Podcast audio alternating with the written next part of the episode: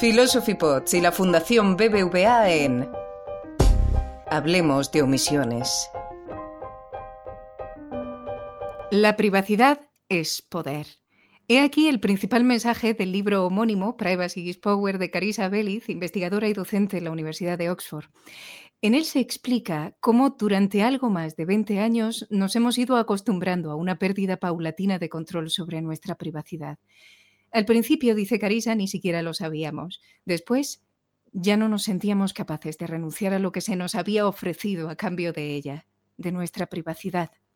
Lo que todavía parecemos no entender demasiado es el poder que se nos está arrebatando con ella, un poder que permite destruir personas y proclamar líderes, debilitar aún más a quienes son ya vulnerables o incluso matar para lo que curiosamente no parece servir tanto como nos habían dicho y continúan insistiendo esto de la vigilancia de masas, es para evitar ataques terroristas. ¿Es así, Carisa? Bienvenida a Philosophy Pots. Muchas gracias, Arancha. ¿Realmente eh, la vigilancia de masas no sirve para evitar ataques terroristas o tiene algún efecto positivo? Toda la evidencia que tenemos parece apuntar a que no. Todos los ataques terroristas son un acontecimiento muy raro y muy específico, muy diferente. Entonces, las técnicas de Big Data y de análisis de datos son muy buenas identificando patrones cuando tenemos billones y billones de datos. Por ejemplo, eh, los patrones de compra de billones de personas en el mundo que compramos cosas todos los días hace que haya una acumulación de datos tal que sea muy fácil o mucho más fácil predecir comportamientos e investigar ciertas inferencias y, patrones y demás. Pero con el terrorismo hay muy pocos eventos, incluso en la historia de la humanidad, y cada uno es muy diferente. Entonces, por ejemplo, no importa qué tantos datos tengamos, nadie habría podido predecir que alguien iba a usar una olla de presión para cometer un atentado en el maratón de Boston, o que alguien iba a utilizar un camión para arrollar a la gente. Ese tipo de acciones no son predecibles. Claro. En esta línea, eh, mm, estoy pensando que quizá merezca la pena hacer referencia también a, un artículo en el Project Syndicate del pasado 28 de marzo, en el que quien fue alto representante para la política exterior y de seguridad común de la Unión Europea, Javier Solana, afirmaba precisamente lo siguiente. Eh, abro comillas, la destrucción del virus requerirá liderazgos fuertes, pero no inflexibles. Que nuestros estados y sus dirigentes dispongan de una amplia capacidad de maniobra no debe implicar que tengan carta blanca, ni ahora ni cuando la tormenta amaine. Preservar al máximo las libertades civiles y asegurar la rendición de cuentas por parte de los gobernantes es un imperativo ético, pero también nuestro mejor mecanismo de defensa ante las amenazas como la actual. Cierro comillas. Tú también apuntas a, esta cuestión, Carisa, en, tu libro y además de manera insistente. ¿Estaría justificado en algún caso y en particular en circunstancias de pandemia tan traumáticas como la actual el obligar a los ciudadanos a instalarse aplicaciones que restrinjan en alguna medida su privacidad, dicho de otra forma? Lo que no funciona contra el terrorismo puede funcionar contra una pandemia, ya que los datos son, ya que ahí sí que tenemos un volumen de datos importante, ¿no? La evidencia no es concluyente, de hecho todo lo contrario. Hay evidencia reciente, el, por ejemplo, The Independent publicó un artículo sobre cómo no hay ninguna evidencia de que estas apps hayan sido una ayuda. En muchos casos han tenido muchos problemas, no solamente de privacidad y de cuestiones de derechos, sino sobre todo problemas técnicos, falsas alarmas, falsos positivos, falsos negativos eh, y demás. Y hay mucha gente que piensa que el éxito de China en controlar el virus ha sido gracias a su autoritarismo y en particular este tipo de apps, pero en realidad la diferencia más importante entre China y el resto de los países, y, otros países que han sido exitosos también tienen esto, es que han usado las pruebas masivas. En el caso de China, han hecho pruebas masivas a dos ciudades enteras, millones y millones de personas. En un caso me parece que eran 9 millones y el otro caso creo que eran 11 millones de personas. Y eso no lo hemos hecho en Occidente. Todavía, ahora tenemos mucho más pruebas que antes, pero todavía tenemos un número muy bajo de pruebas y por ejemplo en, países como Inglaterra solamente te puedes hacer una prueba si tienes síntomas. Para el momento en el que tienes síntomas ya quiere decir que ya has contagiado a otros, que a su vez están contagiando a otros. Es demasiado tarde. Entonces, realmente lo que está ayudando a países a controlar el virus son las pruebas y no son las apps. Las apps no son magia. No, la tecnología no es mágica y no puede sustituir a soluciones médicas como una vacuna, como tratamientos, como tener equipo de protección. Las apps siempre funcionan a través de lo que se llaman proxies, que es que son como actúan por influencia. Entonces, por ejemplo, infieren que si tú y yo estamos 15 minutos en presencia una de la otra y con menos de dos metros de distancia, eso puede ser riesgo de contagio. Pero no detectan si tú y yo nos damos un abrazo, pero no estamos 15 minutos juntas, o si tú y yo estamos cerca de una de la otra, pero hay una pared entre nosotras. Hay muchas cosas que las apps no pueden detectar. No pueden detectar, por ejemplo, una superficie contaminada. Entonces, al principio de la pandemia fue un error poner tanto énfasis y tanta energía y tanto dinero en estas apps y no en métodos que tenemos mucha más evidencia que funcionan, como las mascarillas, eh, otro tipo de protección, las vacunas y demás. Creo que en el mejor de los casos, en el mejor de los casos, una app puede ayudar, pero siempre y cuando haya un sistema muy bueno de pruebas masivas. Si no tenemos ese sistema, las apps no van a funcionar de nada. Claro. Eh, decía yo hace un momento en la presentación y parafraseando fragmentos de tu libro que cuando todo esto comenzó no sabíamos que estábamos perdiendo privacidad y una vez pasado el tiempo, cuando nos enteramos ya, pues eh, no nos sentíamos capaces de renunciar a lo que nos habían dado por ella, ¿no? Buscadores, cuentas de correo, redes sociales, en fin. Bueno, pues hay una cita de un antiguo ejecutivo de Google que recoges precisamente en tu libro también y que me ha hecho recordar muchas otras afirmaciones que a menudo aceptamos como, como buenas también en la actualidad. La declaración concreto, como digo, realizada por Douglas Edwards, antiguo ejecutivo de Google, es la siguiente. Abro comillas. La gente no sabía cuántos datos tomábamos, pero no hacíamos nada malo con ellos. Así que, ¿por qué comenzar una conversación que tan solo confundiría y preocuparía a todo el mundo? Cierro comillas. ¿Qué le responderías, Carisa? ¿Por qué deberían haber sido transparentes desde el principio con su modelo de negocio? La historia nos muestra que tarde o temprano los datos personales son abusados, sobre todo si tenemos muchos y si los guardamos durante un tiempo indefinido. Es como una bomba de relojería. Tarde o temprano va a haber alguien que quiera usarlos de una manera inaceptable o tarde o temprano va a haber algún accidente o alguna consecuencia que no habíamos intuido que va a ser negativa.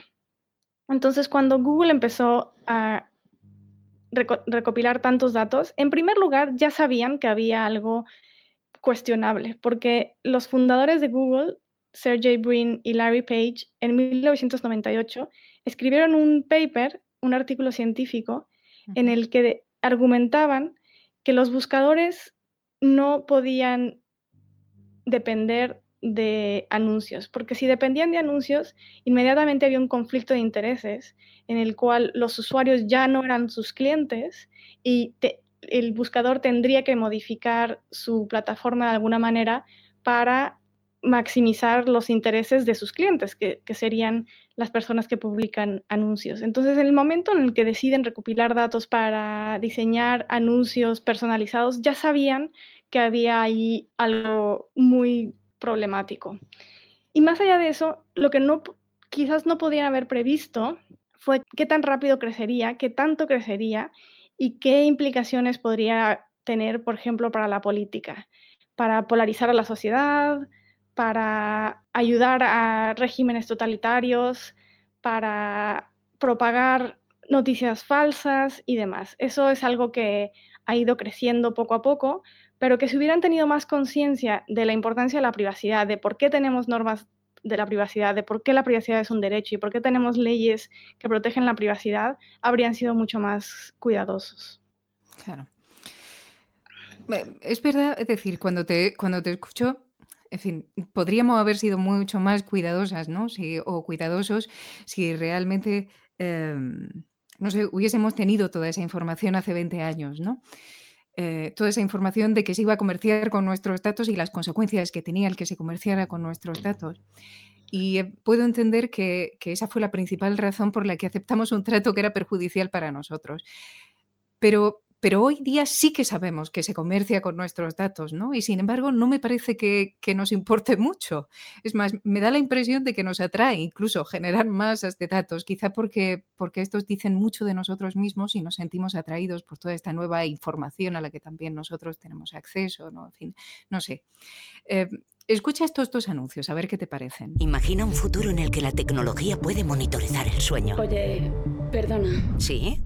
Que esto ya lo hace. Ah, pues no lo sabía. Pues ya lo sabes. Vale, empecemos de nuevo. Imagina que un día puedes hacerte un electro... Ya lo hace. ¿Cómo? ¿Y detectar caídas que también hace eso? ¡Lo hace! ¡Lo hace, lo hace! Gracias. ¿Y motivarte para estar en forma? Lo hace. Pues no sé, imagina un pequeño dispositivo que mide tu oxígeno en sangre. ¿Y si solo con mirarte pudiéramos saber más de ti? ¿Y si las máquinas se pudieran vestir? Este año el mundo ha cambiado su idea de la salud y ahora va a volver a hacerlo.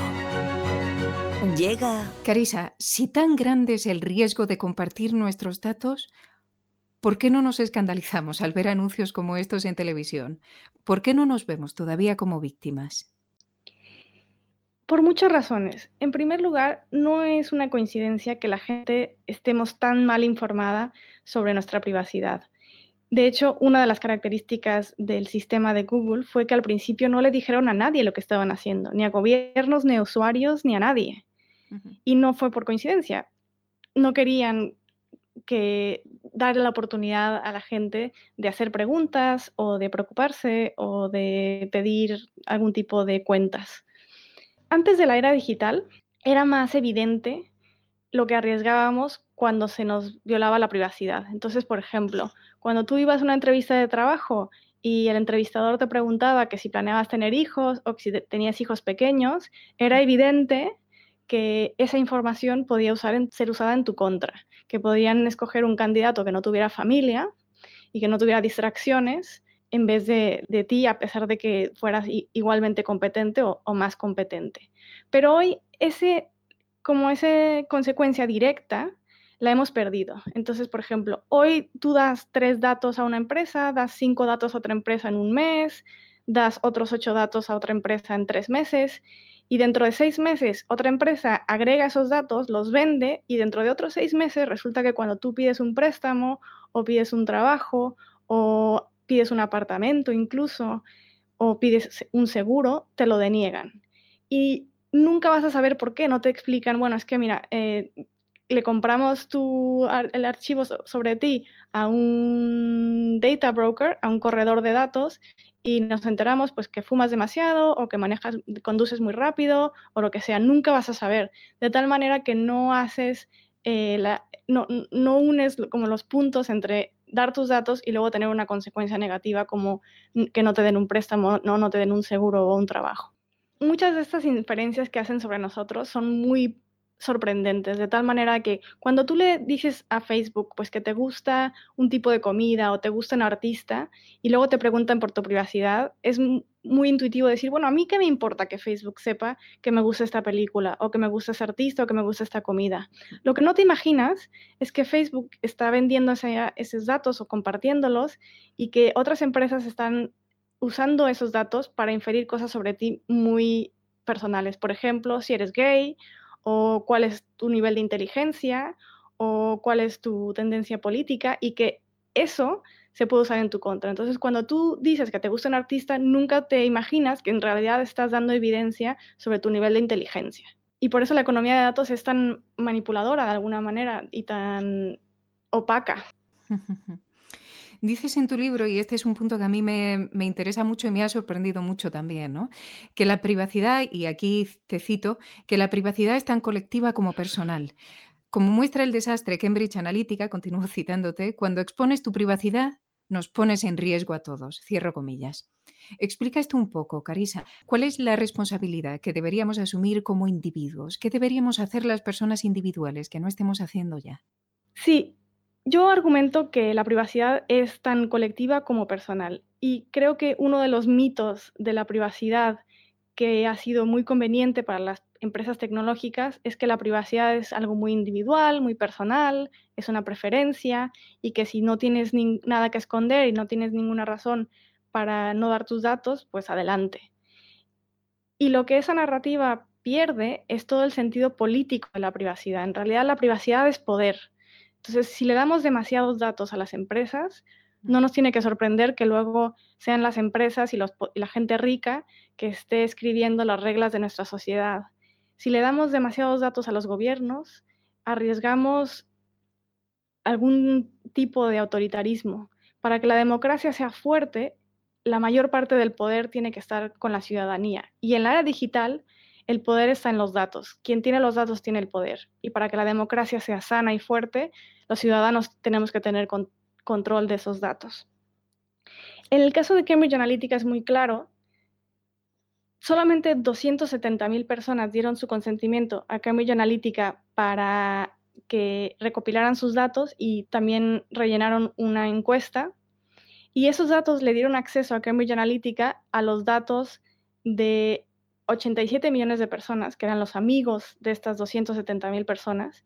Y a su vez, esos datos hicieron que Cambridge Analytica pudiera construir una herramienta para tratar de predecir la personalidad de cualquier votante en varios países. Entonces, de alguna manera, 270 mil personas dieron su privacidad y con ello pusieron en, en, juego la democracia por un dólar. Cada uno le pagaron un dólar más o menos. Entonces, la privacidad es colectiva por dos razones. En primer lugar, porque sufrimos colectivamente la pérdida de la misma. Entonces, a, pesar de que yo sea muy cuidadosa con mi privacidad, si todos los ciudadanos en mi país dan su privacidad, la democracia va a estar en peligro, no importa qué haga. Y la segunda razón por la cual la privacidad es colectiva es porque mis datos contienen datos de otras personas, de manera que es muy difícil que yo dé mis datos sin exponer a alguien más. Un ejemplo muy extremo y muy claro eh, son los datos genéticos. Si yo contrato una de estas empresas para que me haga un test genético para saber si mis ancestros vienen de un continente o de otro, estoy dando la privacidad de mis padres, de, de, mis hermanos, de mis hijos, pero incluso de primos lejanos que pueden tener consecuencias muy negativas. Por ejemplo, ha habido casos en donde deportan a la gente eh, haciendo inferencias sobre sus, sus, genes para tratar de saber de dónde vienen. Eh, pueden ser denegados seguro de vida en Estados Unidos, por ejemplo, y demás. Y de la misma manera, si yo comparto mis datos de ubicación, pues estoy exponiendo a la gente que vive en mi edificio, a mi pareja, a, a la gente que trabaja conmigo, si expongo datos sobre mi personalidad, estoy exponiendo a otra gente que nunca conoceré, pero que comparte esa psicología mía. Entonces, cada vez que damos un dato, también estamos dando datos de otras personas. Pero para proteger, eh, claro, uno piensa el ejemplo que ponías, ¿no? Este de uno va a una empresa y cuando te van a contratar te preguntan, ¿piensa usted tener hijos en el futuro? Tú ahí te puedes negar porque tienes una legislación que te respalda, ¿no? En este caso estoy pensando en, eh, en, el informe Data Privacy and the Individual, Privacy Matters, Datos, Privacidad y el Individuo, la privacidad importa, del que ha sido coordinadora principal. Eh, en él se afirma que la primera institución política en reaccionar ante la pérdida de privacidad ha sido precisamente la Unión Europea, sin ser esta especialmente rápida, puesto que no fue hasta, pues eso, hasta 2018 cuando entró en vigor su Reglamento General de Protección de Datos, ¿no? De datos presentes en el espacio digital, se entiende. ¿Por qué se va tan lento con la legislación? La legislación es una parte fundamental. A día de hoy, ¿qué deberían hacer las instituciones que no estén haciendo? Se va muy lento porque primero nos costó décadas darnos cuenta de cómo funcionaba el sistema. Eso es algo que realmente era, muy secreto, que, sabían las, agencias de inteligencia y las tecnológicas y poco más. En segundo lugar, porque hay muchos intereses detrás, hay mucho dinero de por medio y es muy difícil eh, hacer que todo el mundo esté de acuerdo en, cómo legislar esto. Es algo muy nuevo, es difícil que los legisladores lo puedan entender de una manera profunda eh, y todo tarda tiempo. A pesar de eso, yo soy bastante optimista porque hace cinco o seis años todo el mundo creía que algo como la, nueva ley europea de protección de datos era absolutamente imposible.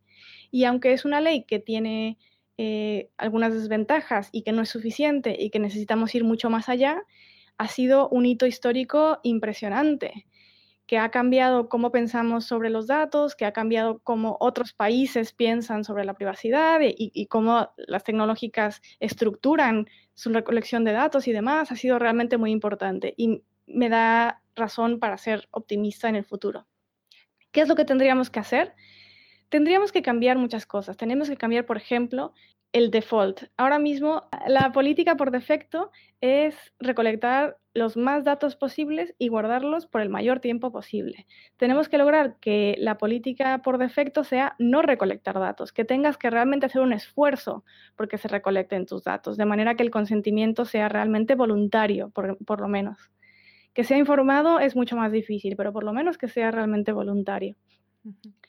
Deberíamos de prohibir el comercio de datos personales. Incluso en las sociedades más capitalistas estamos de acuerdo en que hay ciertas cosas que deben de estar fuera del mercado. Por ejemplo, los votos, el resultado de los partidos de fútbol, las personas, hay ciertas cosas que estamos de acuerdo que no se deberían de poder vender ni comprar y deberíamos de añadir los datos personales a esa lista. Porque si vendemos los datos personales, es cuestión de tiempo antes de que se abusen y además estamos creando el incentivo de recolectar más datos de los que son necesarios, porque si los puedes vender, pues a más recolección, mejor. Entonces, ahora mismo, por ejemplo, realmente es espantoso pensar que hay empresas que se dedican a vender listas de gente de categorías increíblemente sensibles y que, que, creo que es muy intuitivo que, que no deberían ser capaces de ganar dinero de esa manera. Por ejemplo, venden listas de gente que ha sido víctima de violación, de gente que sufre de eyaculación precoz e impotencia o impotencia, de gente que ha perdido a un hijo en un accidente, de gente que es VIH positivo. O sea, realmente están explotando las vulnerabilidades más sensibles de la gente para ganar dinero. Y, eso es muy problemático. ¿Se puede vender este tipo de información? Sí, es legal en muchos países y en otros países que no es legal, es difícil. Todavía no estamos en el momento en el que se cumple realmente el reglamento de datos de la Unión Europea. Hay muchas empresas que todavía actúan de manera ilegal y, las agencias de protección de datos no tienen suficiente personal ni, suficientes recursos como para realmente perseguir todas las violaciones a la privacidad que se están cometiendo. Y ya para terminar, em, el título de tu libro es La privacidad es poder, nos ha quedado muy claro. Eh, el subtítulo es ¿Por qué y cómo deberías de recuperar el control de tus datos? Pero ¿y si no lo hacemos, Carisa? ¿Y si no recuperamos el control? ¿Cuál es el futuro? ¿O cuál crees que es el futuro o puede ser el futuro de una humanidad bajo vigilancia constante? El futuro es bastante oscuro en ese caso y hay, un, hay diferentes grados. Entonces, en un grado bastante optimista, pues es un futuro en donde hay mucho más de lo mismo negativo que ya estamos viviendo. Discriminación injusta, más polarización política, eh, más daños a la democracia. Por ejemplo, ahora, ahora mismo tú y yo no estamos siendo tratadas como ciudadanas iguales. No vemos los mismos anuncios, no se nos ofrecen las mismas oportunidades, no pagamos el mismo precio por el mismo producto, realmente está erosionando la igualdad. Entonces es un futuro en el que hay cada vez más desigualdad, cada vez más desconfianza, las, instituciones democráticas son cada vez más débiles y hay más una sociedad de control.